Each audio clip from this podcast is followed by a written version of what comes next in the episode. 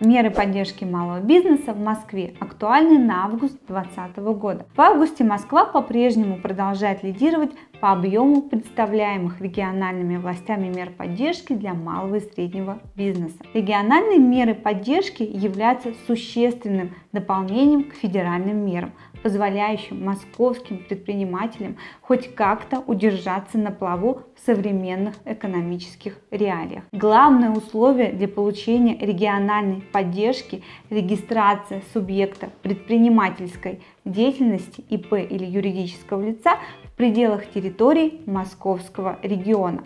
Но помимо этого важную роль играют и многие другие факторы. Например, отраслевые признаки, регистрация в реестре МСП, возраст организации и так далее. Перечень действующих мер поддержки для московских предприятий является довольно обширным. В результате многим предпринимателям довольно сложно разобраться в нем самостоятельно. В этом видеоролике по многочисленным просьбам наших подписчиков мы подготовили общий обзор мер поддержки для субъектов малого и среднего бизнеса по Москве, актуальных на конец августа текущего года. Оставайтесь с нами и смотрите наше видео до конца, чтобы не упустить самого важного. Делитесь с нами вашим мнением и задавайте интересующие вас вопросы в комментариях к этому ролику. Итак, Поехали!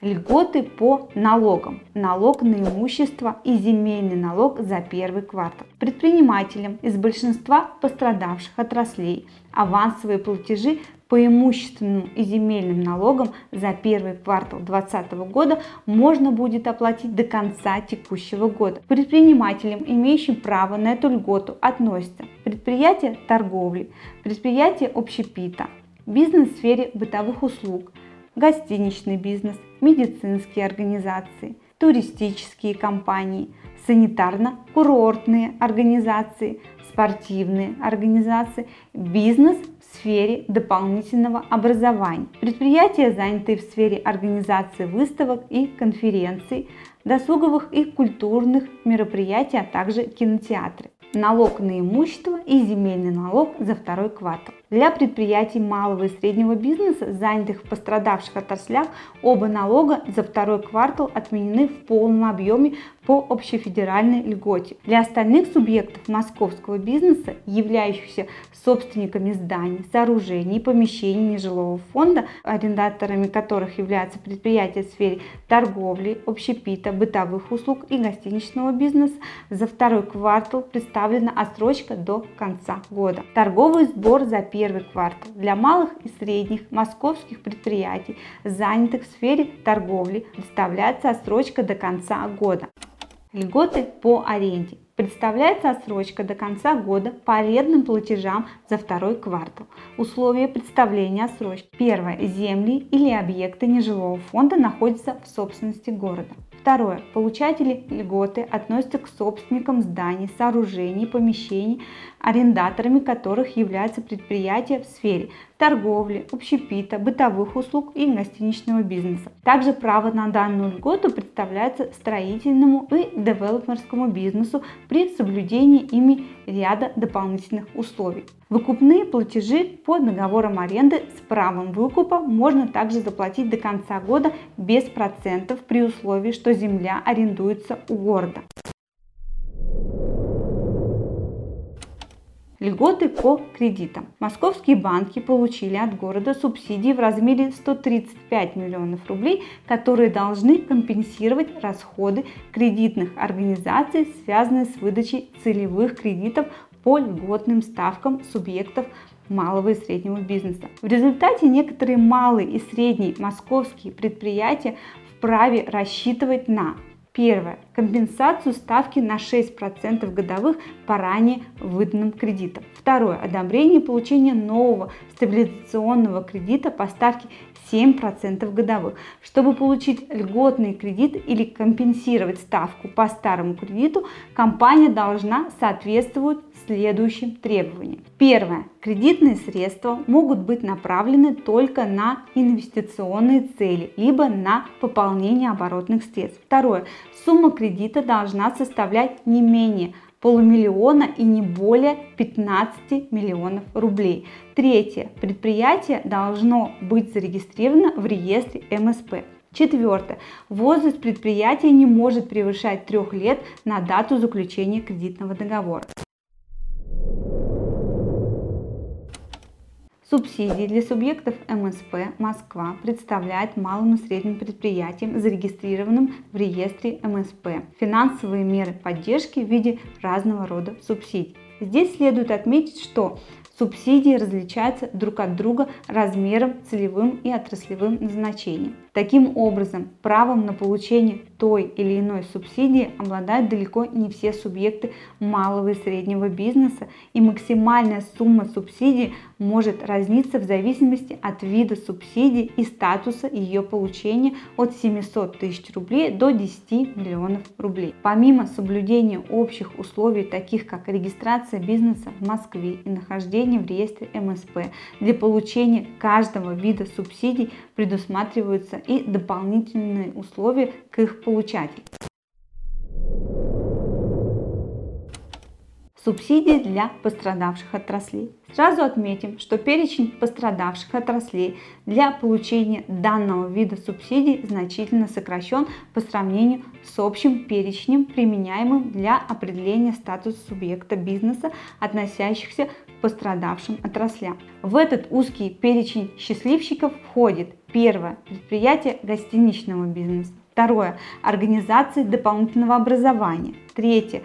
Социальные предприятия. Четвертое. Организации в сфере культуры, организации досуга, развлечений, физкультуры и спорта. Пятое. Инновационные предприятия максимальный размер субсидий для социальных предприятий, а также организаций, занятых в сфере культуры, дополнительного образования, организаций досуга, развлечений, физкультуры и спорта составляет не более 1 миллиона рублей. Полученные субсидии указанные предприятия также могут направить на проценты по кредитам, уплату лизинговых платежей и приобретение оборудования – а социальные предприятия дополнительно вправе оплатить за счет полученных субсидий еще и коммунальные платежи. Субсидии для предприятий, осуществляющих деятельность по лицензии, сублицензии, договорам коммерческой концессии и субконцессии. Обязательным условием для получения таких субсидий является наличие у компании действующего лицензионного, сублицензионного договора, либо осуществление предпринимательской деятельности по франшизе, коммерческая концессия, субконцессия. Максимальный размер этих субсидий не может превышать 1 миллиона рублей по каждому лицензионному договору или концессии. Полученные Полученные от города средства предприятие может направить только на Первое – оплату паушального платежа и роялти. Второе – приобретение оборудования. Третье – оплату коммунальных платежей. Четвертое – оплату лизинговых платежей. Пятое – проценты по текущим кредитам, полученным на развитие бизнеса. Субсидии для производителей товаров, работ, услуг – как обычно, производители товаров, работ и услуг вправе рассчитывать в нашей стране на минимальную поддержку со стороны чиновников. Максимальный размер субсидий для этих субъектов МСП составляет не более 700 тысяч рублей. При этом субсидии не может покрывать более половины реальных расходов до конца года, а под этими расходами понимаются только затраты на услуги продвижение продукции или сервиса компании на торговых интернет-площадках, оплату услуг интернет-сервисов по доставке еды, другие куда более важные и существенные затраты производителей, например, на покупку материалов или оборудования, погашение коммунальных и кредитных, а также лизинговых платежей данной субсидии не покрываются. Гранты для экспортеров. Московская мэрия представляет малым и средним предприятиям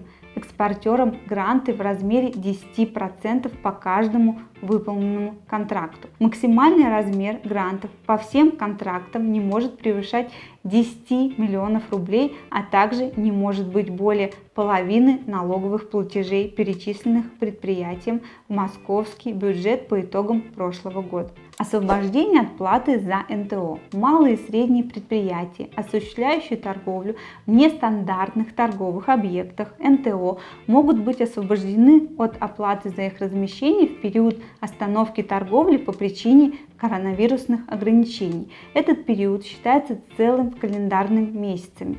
За начало отсчета берется первое число месяца остановки торговли, а за конечную дату последнее число месяца восстановления торговой деятельности. Однако отсчет начинается не ранее 1 июля, то есть не затрагивает апрель, май, июнь 2020 года, месяцы, в которые деятельность бизнеса была полностью парализована. Таким образом, данная мера поддержки как минимум несколько запоздала, а как максимум окажется невостребованной. Нефинансовые меры поддержки. В качестве дополнения к финансовым мерам поддержки субъектов малого и среднего бизнеса мэрия Москвы также предлагает городским предпринимателям воспользоваться полезными сервисами IT-платформы Московского инновационного кластера. К этим сервисам относятся Первое. Сервис аренды помещений. Второе. Биржа патентов. Третье.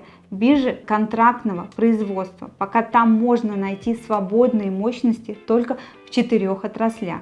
Металлургия, приборостроение, фармацевтика и косметика. Четвертое.